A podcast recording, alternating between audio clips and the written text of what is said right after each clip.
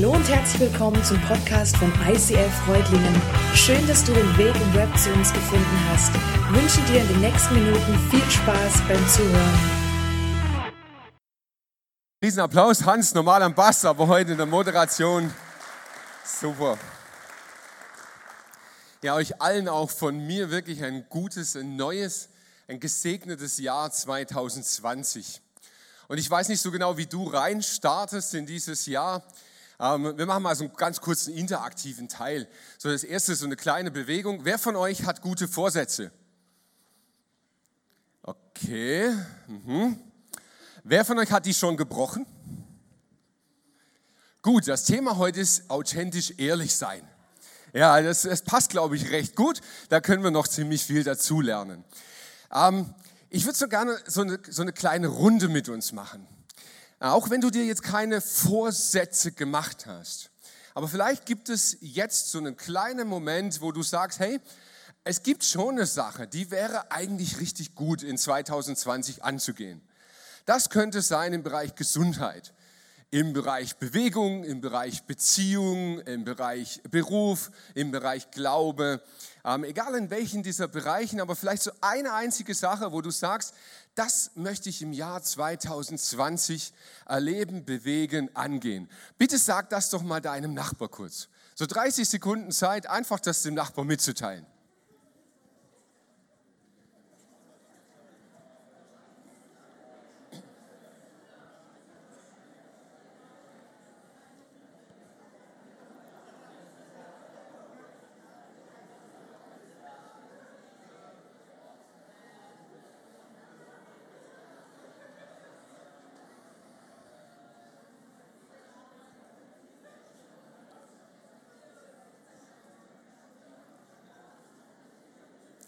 Gut, es beruhigt mich extrem, dass ihr euch ganz, ganz viel zu erzählen habt. Ähm, das finde ich mega cool und ich werde das nur jetzt noch kurz unterbrechen. Ihr dürft das nachher ganz lange fortsetzen. Oben im Bistro bei was Leckerem zu essen, zu trinken, setzt euch zusammen und erzählt euch von dem, was ihr jetzt gerade angefangen habt. Ähm, vielleicht sind da ja noch viel mehr Punkte. Um es ehrlich zu sagen, dieses sich Vorsätze machen, finde ich eine super Sache. Nicht unbedingt jetzt an Neujahr, aber eigentlich ist es Kultur unserer Kirche. Eine Kultur unserer Kirche nennt sich Next Step. Und in dieser Kultur geht es darum, dass wir glauben, Jüngerschaft, das Leben mit Jesus, bietet immer einen nächsten Schritt. Es gibt immer einen Schritt, den wir mit Jesus gehen können. Und im Grunde ist das nichts anderes, als sich etwas vorzunehmen und zu sagen, Gott, ich will mit dir in diesem Lebensbereich einen Schritt weiterkommen. Und diese Kultur, die leben wir, die prägt uns auch als Kirche und wir wollen das miteinander ausleben. Deshalb wirklich nochmal herzliche Einladung, ähm, teilt das nachher einfach miteinander, was so dein Next Step ist. Aber unabhängig davon, ob du jetzt solche Vorsätze hast oder nicht, ich glaube, Neujahr ist ein super Zeitpunkt, um sich mal Gedanken zu machen, warum man das, was man tut, eigentlich tut. Ich glaube, wir Menschen, wir neigen unglaublich dazu, Dinge ganz schnell zu vergessen. Und vor allem vergessen wir schnell, warum wir etwas machen und dann macht man es, weil man es halt macht. Aber ganz ehrlich, wenn man das Warum verliert, verliert man auch ganz schnell die Motivation. Wenn du nicht mehr weißt, warum du etwas tust, dann kommt ganz schnell der Zeitpunkt, wo du es nicht mehr tust. Denn diese Generationen, in denen das noch so üblich war, dass man Dinge halt gemacht hat, aus Tradition, aus dem sind wir raus. Unsere Generation, wir brauchen mehr denn je das, warum wir etwas tun, denn sonst tun wir es nicht mehr. Und so fragen wir uns auch als Kirche ständig, Warum tun wir die Dinge? Warum feiern wir Celebration und nicht Gottesdienst? Warum treffen wir uns sonntags im Großen und unter der Woche im Kleinen? Warum machen wir das so, wie wir es machen? Und die Basis dieses Warums sind Werte. Diese Werte haben wir in dieser Serie aufgegriffen. Na, jetzt, jetzt sagst du dir vielleicht, hm, naja, Werte, Werte und Wunder sind eigentlich komische Wörter. Und tatsächlich, Wunder ist etwas, was irgendwie doch fast jeder von uns sich wünscht. Ich denke, wenn wir jetzt eine Umfrage machen würden, dann käme mindestens bei jedem zweiten, käme irgendeine Sache, die wir uns von Gott wünschen. Dass er auf eine übernatürliche Art in unsere Lebensrealität eingreift. Wir wünschen uns, dass Gott etwas tut, dass er etwas bewegt, dass er etwas macht, was wir nicht machen können. Wir sehnen uns danach und gleichzeitig merken wir, Wunder sind irgendwie sowas Ominöses, sowas Mysteriöses, irgendwie nicht so richtig greifbar. Und Werte? Werte, so Ordnung, Disziplin, so deutsch irgendwie, oder? Das ist so fast das Gegenteil von Wunder. Das ist so was Geordnetes, so was, so was Festgelegtes. Sind Werte nun wirklich ein Gegensatz zu Wunder? Wir glauben als Kirche, dass gelebte Werte Wunder bewirken. Wir glauben, dass dort, wo wir anfangen, Gottes Prinzipien, Gottes Werte auszuleben, werden Wunder ganz automatisch folgen. Und das in ganz vielen Bereichen unseres Lebens. Gott stellt sich dazu und wir erleben das, dass diese Werte gelebt Wunder vollbringen. Und es gibt, glaube ich, keinen besseren Ort als die Kirche, um genau das zu erleben. Wir glauben, dass die lokale Kirche den Gott, dem wir dienen, widerspiegeln sollte. Er hat uns eine ganz besondere DNA anvertraut, um diesen Auftrag zu erfüllen und seine Welt zu prägen. Die Konferenz dieses Jahr, Impact Your World. Wir prägen diese Welt, indem wir den Gott widerspiegeln, an den wir glauben. Jetzt kannst du zu Recht sagen, hey, Moment mal, wenn wir doch diesen einen Gott widerspiegeln, warum sehen Kirchen dann so unterschiedlich aus? Ist Gott gespalten irgendwie oder was ist der Punkt? In der Bibel wird die Kirche mal verglichen, da heißt es, die Kirche ist die Braut Jesu. Und ich weiß nicht, ob es dir schon mal aufgefallen ist, wie unterschiedlich Bräute aussehen können. Ich habe da ein bisschen recherchiert, euch Bilder mitgebracht. Es ist ja wirklich crazy, oder? Da gibt es so die traditionellen, die romantischen, dann vielleicht eher den Western-Style oder bunt. Gut, ich gebe zu, das ist Geschmackssache. Aber naja, und ganz ehrlich, wenn man sich das so anguckt, vielleicht trifft dich etwas sofort, weil du sagst, boah, das ist genau mein Geschmack. Aber ich glaube, nur ein relativ engstirniger Mensch würde sagen, ja, das ist eine richtige Braut und das ist eine falsche. Und selbst wenn dieser engstirnige Mensch das sagt, hat er ja noch lange nicht recht. Denn ob eine Braut echt ist oder nicht, entscheidet sich am Abend, ob der Bräutigam sie mitnimmt. Und genau so glauben wir als Kirche auch, dass wir einen Style haben dürfen, aber ob eine Kirche echt ist oder nicht echt, das werden wir uns nicht anmaßen zu beurteilen. Das wird sich entscheiden, ob am Ende der Bräutigam die Braut mitnimmt. Und es ist nicht unsere Aufgabe zu beurteilen, ob die Kirche richtig oder falsch ist. Wir im ICF Movement, das sind über 70 Kirchen mittlerweile, wir haben uns für einen Style entschieden. Und das heißt, der Style ist festgelegt, nicht das Detail. Klingt zwar ähnlich, ist was anderes. Wir haben eine Basis im ICF und das, da gibt es kein Handbuch, wo drin geschrieben steht, so und so und so und so muss ein ICF aussehen. Wir haben das nicht festgelegt im Detail, sondern wir haben die Werte festgeschrieben. Die Werte, die hinter dem Style stehen. Die Werte, die uns als Kirche prägen. Und heute Morgen gleich nach der Predigt kam jemand zu mir und sagte, hey Mike, ich habe das ultra krass erlebt. Ich war an Heiligabend im ICF Tel Aviv in Israel. Und hey, natürlich sieht es voll anders aus, aber irgendwie voll gleich. Und ich habe gedacht, hey, genau das ist es. Es sind die Werte, die wir gemeinsam haben, die die Gemeinschaft prägen. Und diese Werte schauen wir uns zusammen in dieser Serie Values and Wonders an. Vater im Himmel, und ich bete, dass du uns diese Werte aufschlüsselst, Ich bete, dass du sie uns erklärst und dass sie unser Herz verändern. Ich bete, dass wir das Warum wieder ganz neu von dir bekommen und dadurch auch wieder neue Motivation bekommen, an deiner Kirche mitzubauen. Vater, ich bete, dass du diese Serie gebrauchst, um viel in unser Herz hineinzusprechen. In Jesu Namen. Amen. Diese Werte im ICF, die basieren nicht auf der Idee vom Leo Bigger. Die basieren auch nicht auf Tobi Teichen oder auf Mike Schmidt. Diese Werte basieren auf der Bibel. Und wir wollen euch biblisch erklären, wo das eigentlich herkommt. Und den Ursprung, den finden wir im ersten Teil der Bibel. Dort gibt es zwei Bücher, das erste und das zweite Buch der Könige. Und in diesen zwei Büchern, da wird die Geschichte des Volkes Israels mit ihren Königen beschrieben. Das Volk Israel bekam David als König und unter David wuchs das Reich gigantisch. Sie hatten einen unvorstellbaren militärischen Erfolg. Sie hatten einen krassen sozialen Erfolg.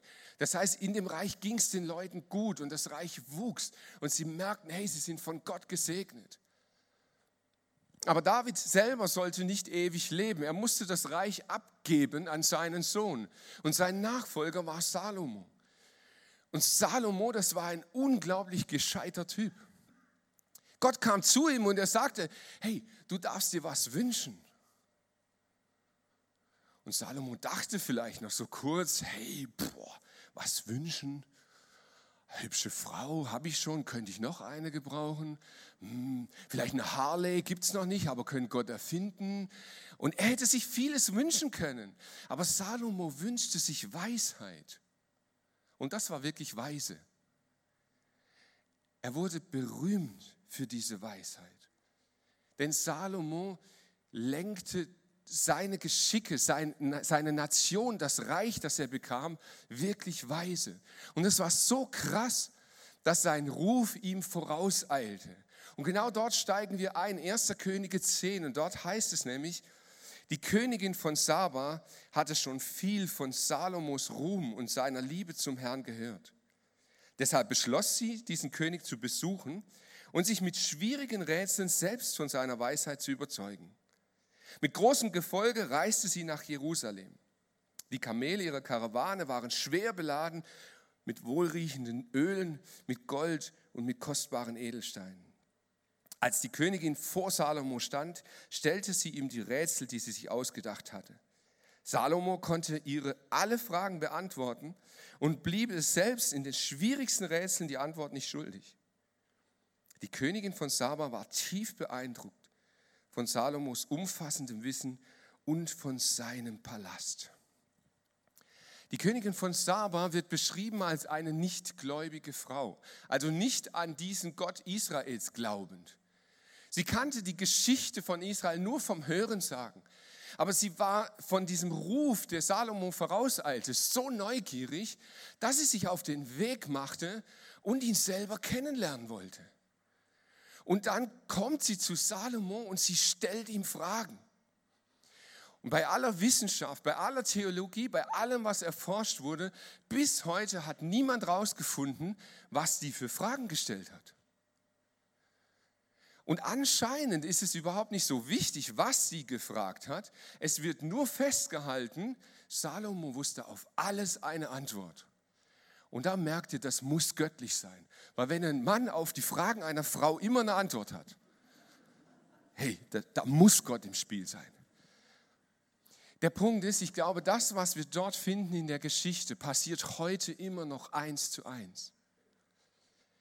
Wenn eine Kirche wie wir hier in Reutlingen, in Balingen unterwegs ist und wächst, dann eilt uns unser Ruf voraus. Dann gibt es Menschen, die reden über uns. Dann erzählt man sich Dinge über uns. Und dann gibt es Menschen in der Region, die glauben vielleicht nicht an Gott, aber die sind neugierig. Und dann machen sie sich auf den Weg und sie kommen hierher und sie stellen Fragen.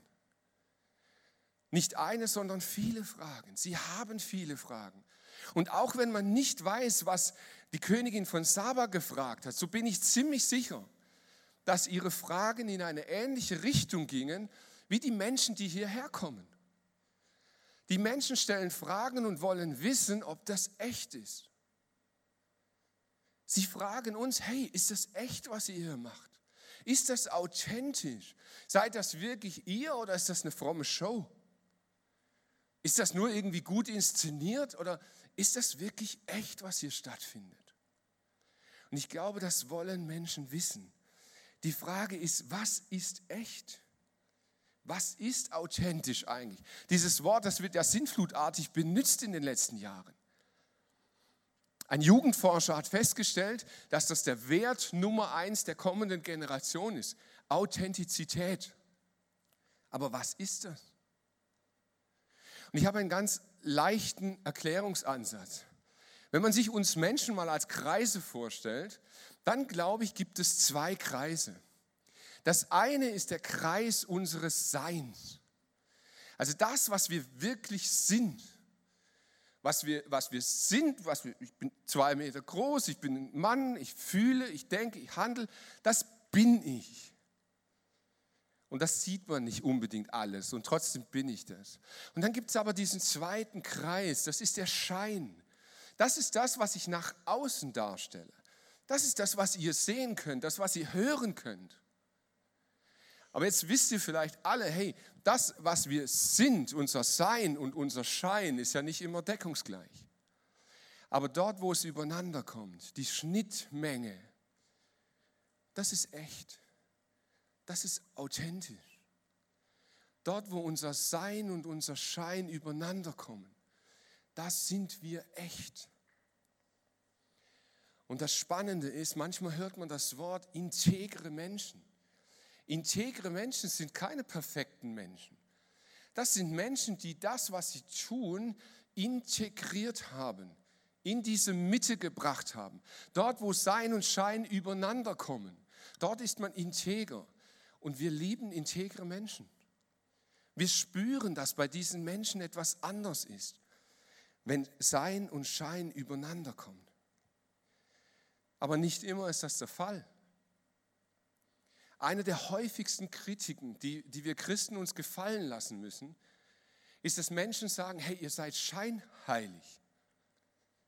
Im Schein heilig, aber das ist doch nicht deckungsgleich mit eurem Sein. Und das stimmt leider oft. Das ist schon richtig. Aber ich glaube, manchmal gibt es gute Gründe dafür, warum wir nicht zu 100% authentisch sind warum es Bereiche gibt, die wir da ausgeklammert haben. Eine Frau hatte zwei Söhne. Und ihr wisst, Mütter sind echt fürsorglich. Und sie machen sich Gedanken für und um ihre Söhne. Und sie wollen es einfach so, dass es denen wirklich gut geht. Und eines Morgens entschied sich die Mutter, sie macht frische Pfannkuchen. So richtig geil, so in der Pfanne mit, mit Sirup und so. Boah, richtig lecker. Jetzt hatte sie nur ein ganz kleines Problem. Die Pfanne war zu klein. Sie konnte nicht zwei Pfannkuchen gleichzeitig in ihre Pfanne machen. Jetzt hatte sie aber zwei Söhne und beide saßen am Tisch und waren hungrig. sie überlegte sich, was mache ich jetzt? Wen werde ich jetzt bevorzugen? Den Älteren, den Jüngeren, den Hübscheren vielleicht? Oder? Und sie war schlau. Sie hat gesagt, na, ich löse das theologisch. Und sie stand auf und sie sagte, Söhne, also wenn der Herr Jesus jetzt am Tisch sitzen würde, der würde euch anschauen und sagen, Bruder, du darfst den ersten haben, ich kann verzichten. Wer von euch möchte Jesus sein? Ja, Mütter können fies sein. Der Ältere überlegt eine Weile und dann schaut er den Jüngeren an und sagt, du darfst Jesus sein. Kleiner Spaß mit einem ganz ernsten Hintergrund. Ich glaube, dass wir genau in diesem Dilemma manchmal stecken, wenn wir Jesus nachfolgen. Ich glaube, dass in unserem Kopf, in unserem Verstand klar ist, was Jesus möchte, aber im Bauch fühlen wir es gar nicht. Wir wissen eigentlich, was richtig ist, aber wir fühlen es nicht. Jesus sagt, wir sollen die Feinde segnen, aber unser Bauch sagt was ganz anderes. Und jetzt kommen wir in ein Dilemma hinein. Wir spüren, was Jesus will, aber wir fühlen es nicht. Wenn wir jetzt trotzdem diese Maske aufsetzen, ja, dann sind wir scheinheilig. Soll ich das? Soll ich so tun, als ob ich Jesus nachfolge, aber eigentlich spüre ich es so gar nicht? Und wenn ich aber ehrlich bin und wenn ich wirklich sage, was ich fühle, dann merke ich, hey, ich werde in meiner Jüngerschaft nicht weiterkommen. Ich spüre, eigentlich sollte ich es ja anders leben. Aber was jetzt? Wie können wir mit diesem Dilemma fertig werden? Wie können wir Jesus gemäß authentisch leben? Lass dich, nicht, äh, lass dich ständig hinterfragen, aber stell dich nicht ständig selbst in Frage. Ich glaube, dass es ein Schlüssel zu einem Jesusgemäßen Leben ist. Lass dich selber ständig hinterfragen. Hey, ist das richtig, was du tust? Ist das gottgemäß? Ist, ist es sinnvoll? Ist es gut? Ist es Jesusgemäß? Lass dir diese Fragen gefallen, aber hinterfrag dich nicht ständig. Salomo hätte keine einzige dieser Fragen beantworten müssen, die sie ihm gestellt hat. Er hätte sie noch nicht mal empfangen müssen. Aber Salomo wusste so genau, wer er ist dass er diese Fragen ausgehalten hat. Und wisst ihr, ich erlebe das immer wieder. Menschen kommen und fragen mich stellvertretend für diese Kirche, aber auch mich ganz persönlich. Und sie stellen manchmal sehr aggressive Fragen, sehr anklagende Fragen. Und dann merke ich manchmal, hey, mein Bauch, der, der, der wird aggressiv. Mein Bauch, der wird jetzt am liebsten ausrasten. Aber ich merke, Moment mal, was ist mit dieser Frage eigentlich? Kann diese Frage mich in Frage stellen? Ich bin ein Kind Gottes. Ich bin ein geliebter Sohn des Höchsten. Ich bin erlöst, ich bin freigekauft, ich bin errettet. Und das bin ich und das bleibe ich. Und wenn ich das weiß, hey, dann kannst du Fragen stellen, was immer du willst. Du kannst doch an der Tatsache, dass ich Kind Gottes bin, nichts ändern. Du kannst maximal erreichen, dass ich mich vielleicht besser verhalte. Lass es zu, dass du hinterfragt wirst, aber hinterfrag dich nicht ständig selber. Und ich glaube, dass wir dann auf einem ganz guten Weg sind. Das Krasse ist, Menschen um uns herum spüren, erleben diese Veränderung in uns. Sie sah, also die Königin von Saba, welch ausgefallene Speise und Getränke auf der königlichen Tafel standen und wie weise die Plätze der königlichen Beamten angeordnet waren. Sie staunte über die gute Bedienung bei Tisch und die kostbaren Gewänder der Diener und Mundschenke. Und als sie miterlebte, wie Salomo in dem Tempel ein Brandopfer darbringen ließ, da verschlug es ihr vollends den Atem. Stell dir vor, du kommst irgendwo bei einer Veranstaltung rein und es verschlägt dir den Atem. Irgendwas ist so genial, ist so hammer, dass du wirklich denkst, boah, so ging es ihr. Es ist tatsächlich alles wahr, was man in meinem Reich von deinen Taten und deiner Weisheit berichtet. Ich konnte es einfach nicht glauben. Darum bin ich hierher gekommen. Ich wollte mit eigenen Augen davon überzeugen. Und nun sehe ich, man hat mir noch nicht mal die Hälfte erzählt. Ich weiß nicht, ob du das kennst, Urlaubssuche. Du gehst im Internet und du schaust dir irgendwie Hotels an, Campingplätze an oder so. Meine Frau, die ist ein absoluter Nerd. Also wenn ihr irgendwann mal was sucht oder so, da, bei ihr seid ihr gut aufgehoben. Die findet irgendwie die verrücktesten Plätze dieser Erde. Aber vielleicht kennst du das auch. Du hast was im Internet gesehen und dann gehst du dorthin. Mm, es ist anders. Und du denkst dir, oh, shit, das sah im Internet aber viel besser aus. Ihr ging es genau andersrum. Sie sagt, hey, das ist noch viel krasser, als ich es gesehen habe. Das ist ja, oh, dein Wissen, dein Reichtum übertreffen alles, was ich je über dich gehört habe. Wie gut haben es deine Beamten, wie glücklich sind deine Bediensteten zu schätzen, die ständig in deiner Nähe sind und deinen weisen Worten zuhören können. Die Königin von Saba erlebt in ihrer Neugierde etwas ultra krasses, was uns Menschen toucht ohne Ende. Sie erlebt Authentizität. Ich habe euch noch eine zweite Grafik mitgebracht, wo es nochmal auf den Punkt bringt, was authentisch ist. Wenn dein Denken und dein Fühlen wenn dein Handeln und dein Reden übereinander kommen, wenn das deckungsgleich ist, dann bist du echt. Und mal ganz ehrlich, wer von uns kennt das nicht, dass es hier eine Diskrepanz gibt? Manchmal über Wochen, Monate und sogar Jahre. Wir reden etwas, aber tief drinnen im Herzen stehen wir nicht wirklich dahinter. Wir leben in einer Beziehung und ganz tief in unserem Herzen haben wir das Gefühl, ich bin am falschen Platz. Du bist vielleicht in einer Arbeitsstelle drin und aus hunderttausend Gründen bleibst du. Aber in deinem Fühlen, in der Gefühlswelt schreit alles in dir und sagt, ich bin falsch, ich gehöre da nicht hin. Und dann ist eine Diskrepanz zwischen deinem Fühlen, deinem Reden, dem Handeln und dem Denken. Und dann bist du nicht authentisch. Aber Jesus lädt uns ein. Er sagt, hey, das soll zueinander kommen. Diese Diskrepanz, die möchte ich, dass sie aufgehoben wird. Aber wisst ihr, ich habe gemerkt, als ich die Predigt vorbereitet habe, es geht nicht darum, einen Idealzustand einfach nur zu beschreiben und nachher mit einem schlechten Gewissen rauszugehen. Ich glaube, dass es manchmal einen super, super Grund gibt, warum wir in dieser Diskrepanz leben. Vielleicht hast du schon mal die Erfahrung gemacht in deinem Leben, dass du wirklich ehrlich wurdest. Vielleicht hast du es ganz ehrlich ausgesprochen. Du warst in einer Kirche, in einer Gemeinde, in irgendeinem Setting und hast gesagt, hey Leute, wenn ich ganz ehrlich bin, ich habe so viel Zweifel in mir. Irgendwie so richtig glaube ich das gar nicht. Oder du bist in einem Setting, wo viel über Wunder geredet wird, wo gebetet wird, wo es irgendwie so richtig charismatisch zugeht.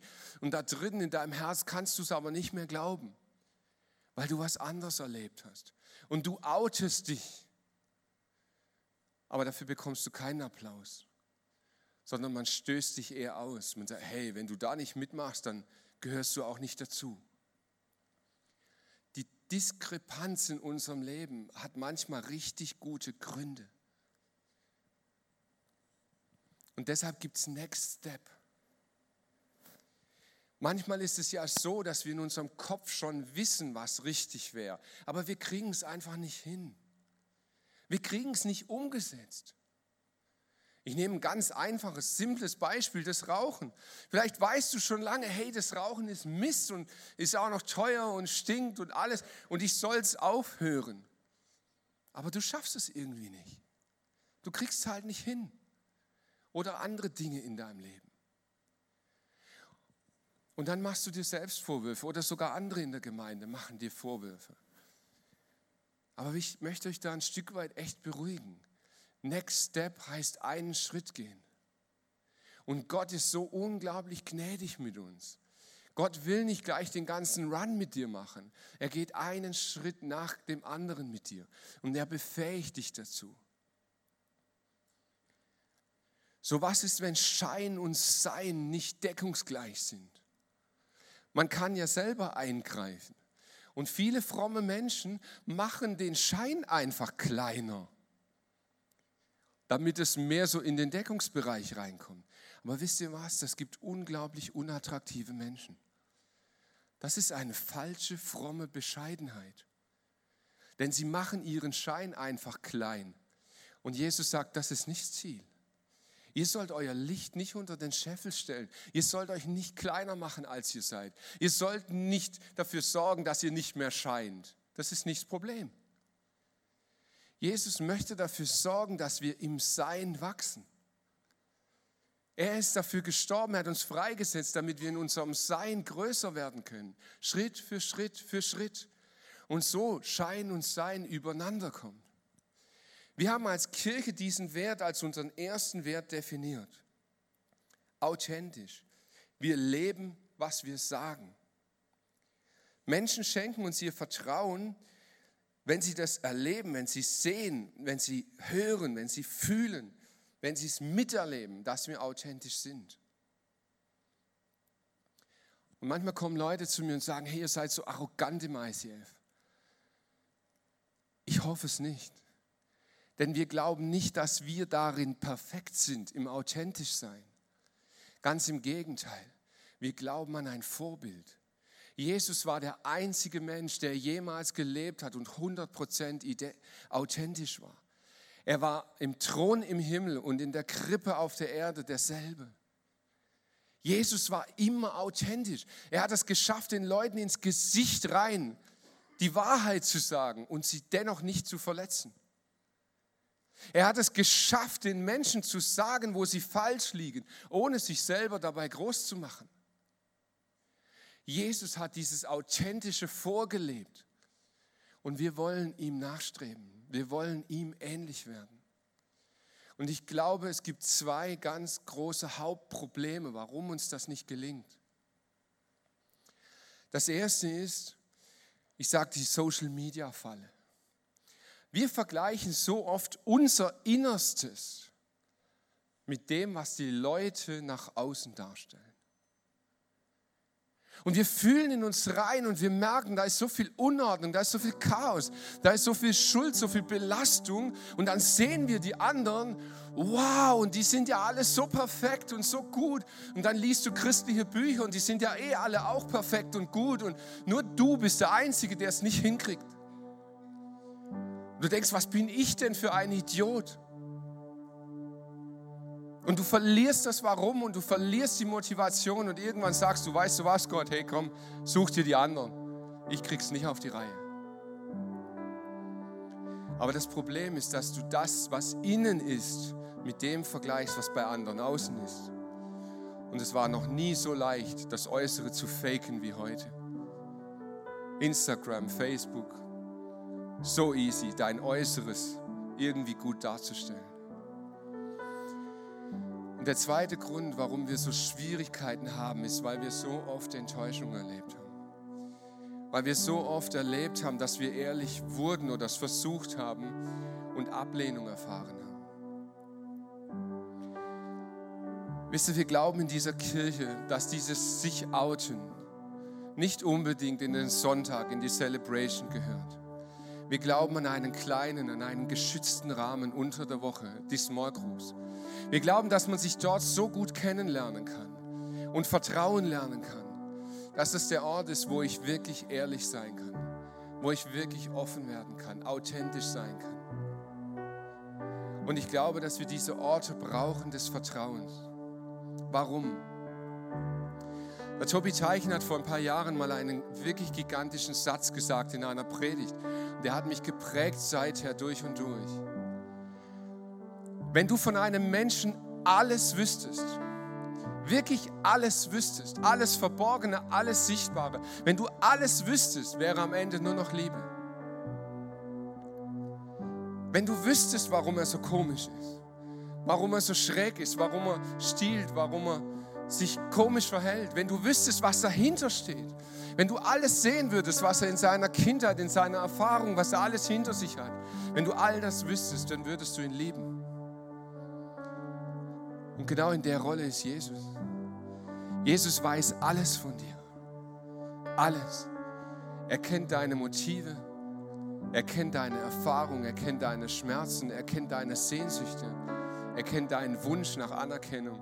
Er weiß einfach alles von dir. Deshalb liebt er dich so unendlich. Und wenn du das weißt, dann glaube ich, dann weißt du, wer du bist. Und dann kannst du authentisch leben.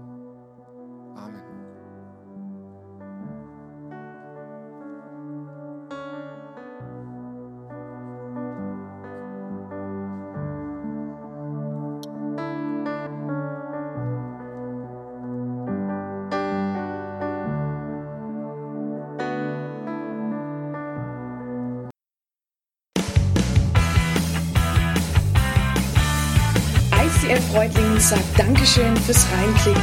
Weitere Infos findest du unter www.icf-reutlingen.de.